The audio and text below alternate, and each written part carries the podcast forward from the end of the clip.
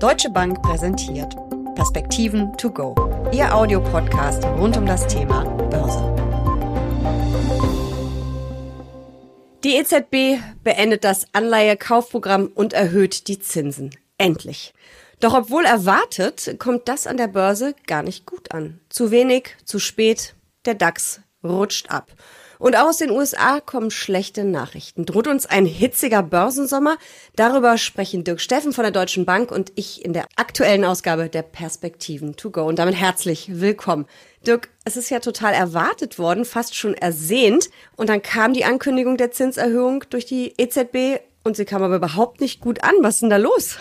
Ja, irgendwie ist es echt wild dieses Jahr. Also was uns hier nicht alles schon beschäftigt hat an den Kapitalmärkten und das jetzt quasi ein paar Monate nach der US-Notenbank auch die EZB sich jetzt quasi voll auf einen Leitzinserhöhungszyklus eingeschossen hat. Das war ja ziemlich überraschend. Zumindest war das, glaube ich, vom halben bis dreiviertel Jahr den meisten eigentlich nicht so bewusst, dass das überhaupt eine Möglichkeit wäre.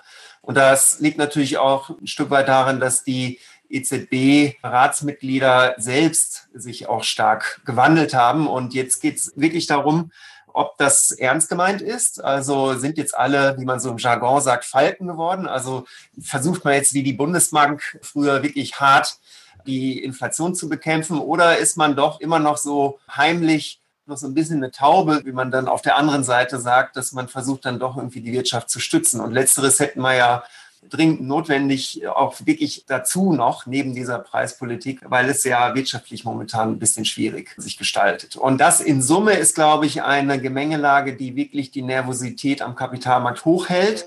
Und dann ist es irgendwann echt die Summe der Entscheidung. Also einen Tag später ging es ja dann in den USA weiter, da sagen wir gleich was dazu. Also es gibt einfach sehr viele Dinge, die gerade verarbeitet werden vom Markt. Und deswegen haben wir sehr viel Nervosität, hohe Schwankungen und leider auch aktuell ja Verluste. Aber es ist ja irgendwie auch so ein bisschen ja die Wahl zwischen Pest und Cholera. Erhöhen wir jetzt die Zinsen, um die Inflation einzudämmen oder müssen wir die Wirtschaft weiter stützen? Es gab ja schon Schlagzeilen von der Rückkehr der Euro-Schuldenkrise mit Blick auf die Südländer. Und es gab echt viel Kritik an der EZB. Und ein Punkt ist eben, ich habe es vorhin schon gesagt, es ist alles viel zu spät. Die EZB hat viel zu lange gesagt, die Inflation ist ein vorübergehendes Phänomen. Und da hatten wir noch deutlich niedrigere Raten als jetzt. Teilst du diese Kritik? Es ist, glaube ich, teilweise auch ein bisschen unfair, weil wir natürlich Entwicklungen hatten, die so in dieser Form nicht vorhersagbar waren. Und deswegen sind sie quasi per Definition auch nicht in den Modellen der Zentralbanken drin. Wir nennen das als Volkswirte ja gerne exogene Schocks. Und der schlimmste Schock seit Jahrzehnten, muss man sagen, war natürlich die Invasion in der Ukraine. Und das hat die ganzen aufgelaufenen Knappheiten und die ganze Rohstoffproblematik, also das eigentliche Inflationsproblem, was sich ja schon aufgebaut hatte, dann nochmal deutlich verstärkt. Und von daher wäre es jetzt, glaube ich, auch falsch, der EZB jetzt vorzuwerfen, sie wären hier keine guten Prognostiker für die Inflation. Das sind ja doch einige Volkswirte, die da aktiv sind. Und äh, so weit würden wir ja auf keinen Fall gehen wollen. Was ist mit Kritikpunkt Nummer zwei? Es ist alles viel zu wenig. Es ist nur ein Zinsschrittchen weil es eben diese Angst vor einer neuen Schuldenkrise in Südeuropa und ja überhaupt in der EU gibt? Also ich glaube, wir folgen tatsächlich immer noch der US-Notenbank, immer mit einer zeitlichen Versetzung. Dort wurde ja einiges verändert bei der Geldpolitik, dadurch, dass man auf durchschnittliche Inflationsraten schaut und nicht quasi antizipiert, was kommen könnte. Deswegen ist man so ein bisschen reaktiv geworden. Zuvor war man proaktiv. Und deswegen kann man, glaube ich, schon argumentieren, dass hier die wichtigste Notenbank der Welt, zu spät reagiert hat. Und der ganze Zug danach, der Zentralbankzug, der ist dann auch verspätet quasi angekommen. Und jetzt ist man natürlich in dieser relativ bedrohlichen Situation, dass man versuchen muss, das wieder einzufangen, ja, dieses Preisgespenst. Und ich glaube, das wird hier noch für einige Zeit für Aufregung am Markt äh, sorgen tatsächlich. Aber um das kurz zusammenzufassen nochmal, ich glaube, dieses Problem, dass man zu spät dran ist, das hat wahrscheinlich in den USA begonnen. Du hast gerade dieses Preisgespenst genannt, also quasi die Inflation. Und da gab es ja jetzt auch gerade am vergangenen Freitag, also kurz nachdem die Mitteilung der EZB kam, wirklich schockierende Zahlen scheinbar. Also die Inflationsrate ist auf ein 40-Jahres-Hoch gestiegen. Das ist schon wirklich sportlich. Und das hat ja die Märkte auch ordentlich abrutschen lassen. Glaubst du, dass jetzt ein extremerer Zinsschritt der Fed kommt in ein paar Tagen als zuvor erwartet? Oder wie wird die Fed vermutlich reagieren? Also ich persönlich zumindest, ich weiß nicht, wie dir das geht, ich beneide Jay Powell jetzt als Chef der US-Notenbanken gerade nicht um seinen Job. Ich auch nicht. Und wenn man jetzt äh, sich das Konsumentenvertrauen anschaut, auch in den Details in den USA, dann geht es eben genau um die stark angestiegenen Preise. Also es ist gar nicht mal so sehr ein Thema der Arbeitsmarktsicherheit, und die ist klar gegeben momentan. Da haben wir ja schon einiges zu gesagt in den letzten Podcasts sondern es geht wirklich darum, dass man jetzt letzten Endes an der Tanksäule steht. Ne? Und an der Supermarktkasse? Oder so und jetzt doch deutlich erhöhte Preise da zu beklagen hat. Und das zieht jetzt das Konsumentenvertrauen runter. Und jetzt könnte man ja auf die Idee kommen, naja gut, dann sollte die Notenbank wahrscheinlich noch stärker und noch aggressiver reagieren und die Zinsen noch viel deutlicher anheben. Und wirkt dann das Wirtschaftswachstum ab? Das ist ja dann die Gefahr, oder? Ja, es ist ein gefährliches Spiel und natürlich alles hochpolitisch. Gerade die Inflationsthematik ist ja jetzt schon ein Wahlkampfthema für die Midterm Elections, die jetzt anlegen in den USA im November dann. Und sicherlich möchte man auch keine Rezession vor einer derartig wichtigen Wahl riskieren. Und deswegen muss man hier wirklich jetzt versuchen, genau das richtige Maß zu finden. Also, dass man nicht zu viel gegensteuert, weil das wird dann tatsächlich in einer Rezession wahrscheinlich münden. Aber gleichzeitig muss man dieses Preisziel natürlich fest im Blick haben. Also von daher extrem schwierig momentan auch für die US-Notenbank, das wirklich genau richtig hinzukriegen. Und ist es dann wirklich diese Angst vor einer möglichen Rezession, vor diesem Abwürgen des Wirtschaftswachstums, dass die Aktienmärkte so extrem reagieren und so in die Knie gehen? Es ist wahrscheinlich so. Wir sind ja ganz schnell von der Inflationsthematik, also Wachstum und Inflation, ja, in Richtung Stagflation gelaufen, so von der Tonart her. Und das wird halt heißen, dass man hohe Preise hat, aber trotzdem kein wirklich starkes Wachstum. Und das ist schon mal per se keine gute Nachricht für den Aktienmarkt, der natürlich dann auch über die Gewinnentwicklung genau daran wieder hängt, an der Wachstumsdynamik, gerade auch in den USA selbst. Deswegen ist da, glaube ich, einiges jetzt schon an Preiskorrekturen zu beklagen gewesen. Also von daher haben wir jetzt eine Rezessionsdiskussion. Ich glaube, dass der Markt aber noch nicht eine sehr schwerwiegende Rezession einpreist. Also man ist immer noch bei, trotz des ganzen Stresslevels und Nervosität bei den Händlern, ist man immer noch nicht so weit gegangen, jetzt hier eine zweite äh, große Finanzkrise oder sowas einzupreisen. Aber eine leichte Rezession, vielleicht ein, zwei negative Quartale, das ist wahrscheinlich jetzt schon auch in den Kursen drin wir haben jetzt so viel schlechte Nachrichten gehört und über so viel schlechte Entwicklungen gesprochen, aber es gibt ja auch ein paar positive. Vielleicht stützt das ein Stück weit auch und die kommen ja aus China ausnahmsweise mal. Ja, interessanterweise. Wir haben jetzt seit fast anderthalb Jahren ja eine sehr schlechte Nachrichtenlage aus China. Das ist aber aus unserer Sicht ein Stück weit auch selbst quasi provoziert worden durch China, durch Reformen, äh, Stichwort Immobilienmarkt, Restriktionen, die dort ja eingeführt worden waren.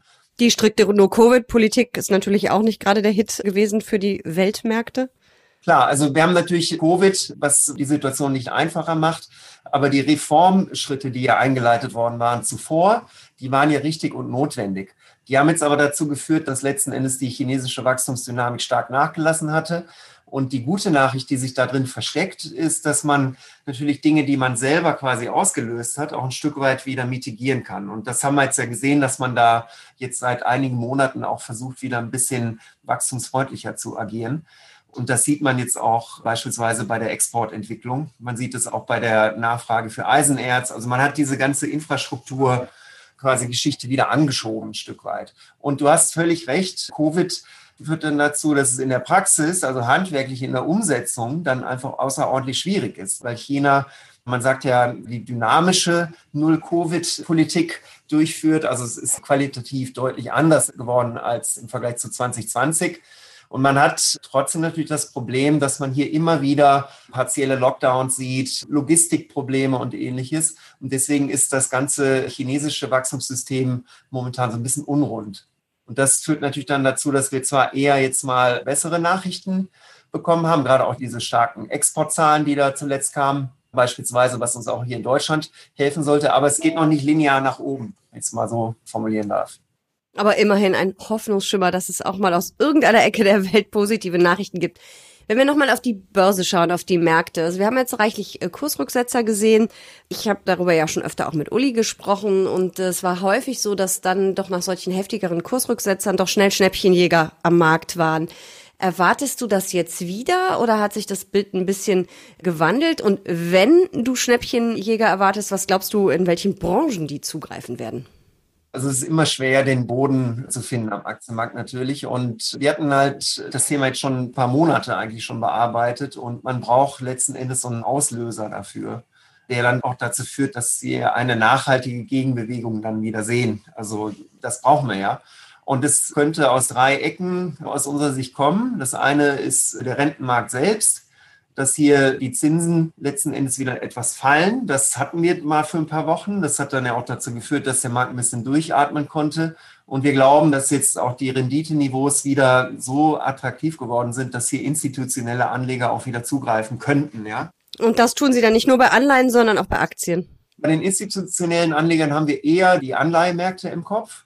Und dann gibt es ja diesen engen Zusammenhang zwischen dem Rentenmarkt, der jetzt die Probleme am Aktienmarkt auslöst, gerade bei Technologieaktien. Deswegen wäre eine Stabilisierung am Rentenmarkt, glaube ich, einer dieser möglichen Auslöser dafür, dass wir auch wieder mal mehr als nur drei, vier Tage eine Gegenbewegung sehen könnten. Es gibt aber drei aus unserer Sicht. Den zweiten hattest du schon angesprochen und das ist China. Und hier sind wir weiterhin konstruktiv eingestellt für das zweite Halbjahr alles ist fast schon ein bisschen unheimlich, läuft momentan so, wie wir das auch in unserem Ausblick für 2020 formuliert hatten. Wir sind ja in einem Jahr des Tigers in China und wir hatten gedacht, okay, das erste, zweite Quartal wird noch schwierig und danach sollten dann quasi die Politikmaßnahmen dann auch greifen, sodass hier die Lage sich etwas bessern sollte. Ich glaube, das ist immer noch sehr realistisch, das zu erwarten. Also da haben wir schon mal einen drin. Und der dritte Punkt sind dann die Zentralbanken. Und die haben bis jetzt eben noch nichts an Unterstützung geliefert. Also im Gegenteil. Es wurde jetzt ja sehr viel auch an zukünftigen Leitzinsschritten eingepreist. Und die US-Notenbank, die durfte sich jetzt die letzten Tage nicht so stark äußern, weil jetzt die nächste Entscheidung anstand. Aber auch da haben wir ja auch schon zwischenzeitlich mal wieder ab und zu auch etwas sanftere Töne vernehmen können. Aber das, ich glaube, das brauchen wir, dass auch aus der Zentralbankseite signalisiert wird, es geht hier nicht ausschließlich um Inflation, sondern wir sind auch über das Wachstum durchaus gewillt, wieder zu reden.